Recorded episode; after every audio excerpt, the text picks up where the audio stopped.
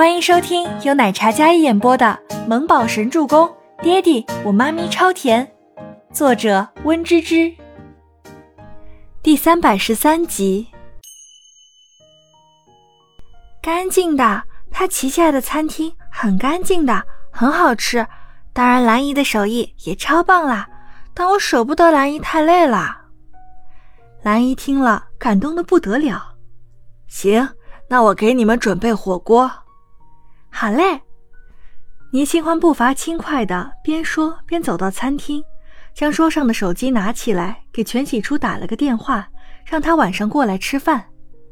还有温景逸一同，他又给周伯言发了消息，让他叫上静觉司，还有赫连青羽一同来家里聚餐，人多热闹。温景逸看到留言消息的时候，温润如玉的脸上有一抹淡淡的微笑，回复了一句恭喜，然后便是一个好字，简短，但是却秒回。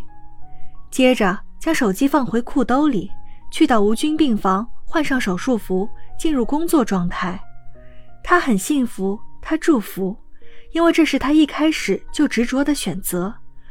他纵然心中有情，但是喜欢，有时候真的只能是自己一个人的事，他懂的。周伯言回到公司，第一件事就是打开手机，看到上面老婆大人发来的消息，他单手解开西装的扣子，单手回复信息。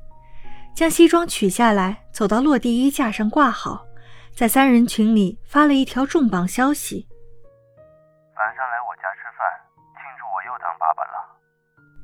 语气平淡，但怎么看都是炫耀。静觉思说：“方式不对，我重新进。”系统提示：进角色退群，接着重新进来。周伯言索性将群名片改了。我又当爸爸了，晚上到我家吃饭。赫连青雨听到消息提示音，点开一看，有些微微愣住，但是立马恭喜。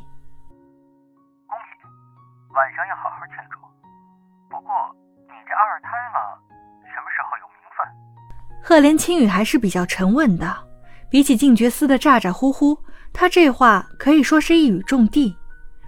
拿着手机，那人眉眼深刻，轮廓深邃，看着这个消息，俊美的脸上有些不悦。快了，我结婚了，也二胎了，你们什么时候脱单？年纪不小了，该考虑了。言语里满是骄傲的语气，还有一副长辈叮嘱的话在里面，显然是炫耀的，炫耀他又当爸爸了，顺便打击了他们两个单身狗一番。静觉司重新进群，看到这个群名片，自闭了。静觉司说：“言，可否将这个喜讯告诉我爷爷，让我爷爷放心？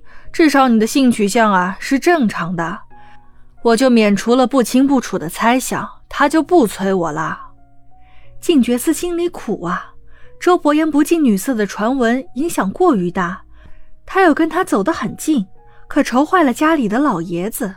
一度以为他们两个大男人之间有点什么，一直在催他相亲。静觉寺继续说道：“你们不知道，言不近女色，我跟他走得近。我爷爷担心啊，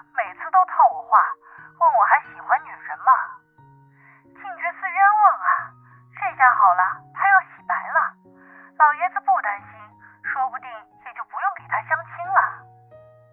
你对于你自己。”过于自信了，言语里满是看不上的嫌弃。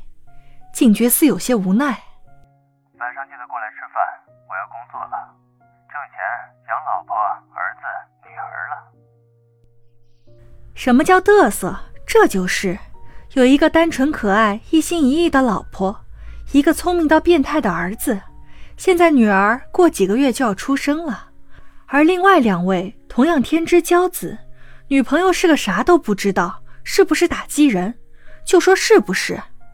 周伯言是故意的，故意刺激，故意炫耀，他恨不得全世界都知道他又要当爸爸了。周伯言将手机放在桌面上，棱角分明的五官愈发深刻，一双眉形刀锋一般的锋利，但想到家里小娇妻和乖巧的儿子，还有即将到来的孩子，曾经失去的一切，用另一种方式弥补给了他。未来可期，大抵如此。落地玻璃的光线透过玻璃打在他脸上，将他五官弧形勾勒得尽显成熟男人的气质。他微微一笑，俊脸愈加迷人帅气。曾经冷如帝王的男人，一颗冰冷的心渐渐被捂热，连带气场都不似以前那般是寒冷的冰川。他也渐渐有了温柔还有耐心的一面。Kevin 敲门，boss，进。boss，谢师傅的死因被爆出来了，说炼炼出的事，医药让一名无辜的老人背锅，很恶劣。Kevin 的话让周伯言捏着钢笔的手微顿。谁报的？周伯言嗓音低沉，不怒自威。起火的时候，有媒体捕捉到了新闻，但是爆料的是，似乎是谢师傅的妻子找到媒体爆料的。压下去，查他妻子跟谁都接触过。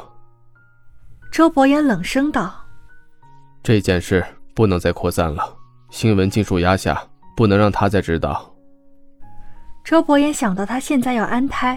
这样的新闻是断然不能让他看到，增加心理负担的。好，Kevin 其实已经有所动作了，只是回来汇报而已。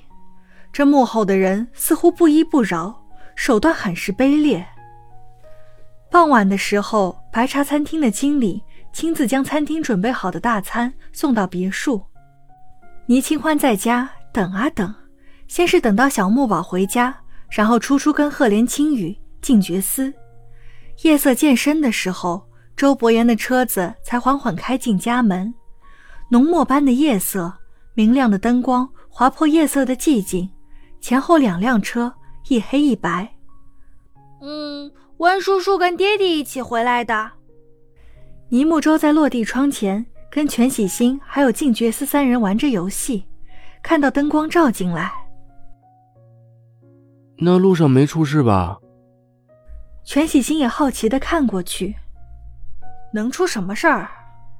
静觉寺好奇的抬眸，刘海下那狭长妖孽的双眸满是八卦。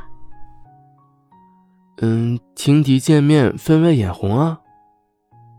嗯，静觉寺嗅到了八卦的味道。